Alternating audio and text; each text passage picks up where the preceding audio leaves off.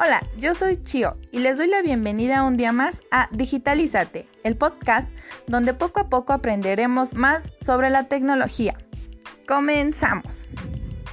¿No han sentido que en muchas ocasiones se tardan mucho tiempo en encontrar lo que están buscando en Internet? Esto se debe a que no le sacan todo el rendimiento posible a los comandos y códigos de búsqueda que Google pone a su disposición. Por eso, Hoy hablaremos sobre 5 trucos que deben de saber para buscar en Google.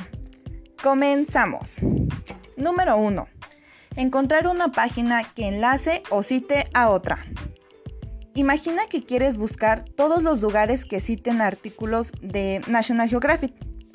Para eso, solamente debes usar el comando link para que Google te brinde los resultados. Cuando más específico sea el URL, obtendrás mejores resultados. Ejemplo, link National Geographic. Número 2. Definición de una palabra o frase. Si quieres buscar de forma rápida y sencilla una definición, emplea el código define, pudiendo escuchar la pronunciación de la palabra al hacer clic en el icono de megáfono. Ejemplo, definir y pones la palabra que quieres definir. Número 3. Las palabras que faltan.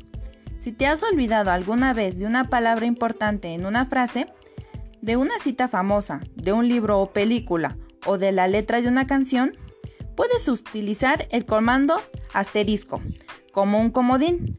Ejemplo, mucho, asterisco y pocas nueces. Número 4. Noticias y artículos relacionados con una ubicación concreta. Si buscas noticias relacionadas con un lugar específico, emplea el comando de location para buscar historias en Google News que provengan de esta ubicación. Por ejemplo, Donald Trump, location, USA. Número 5. Traducción online.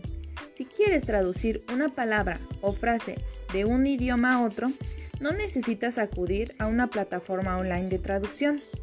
Únicamente debes de buscar o debes de poner la palabra entre paréntesis, igual, de igual manera que el idioma en que lo quieres traducir.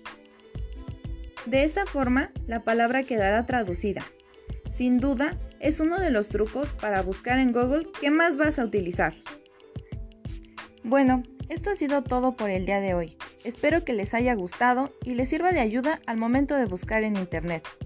No me despido sin antes recordarles que el gran motor del cambio es la tecnología. Así que, digitalízate. Nos vemos hasta la próxima.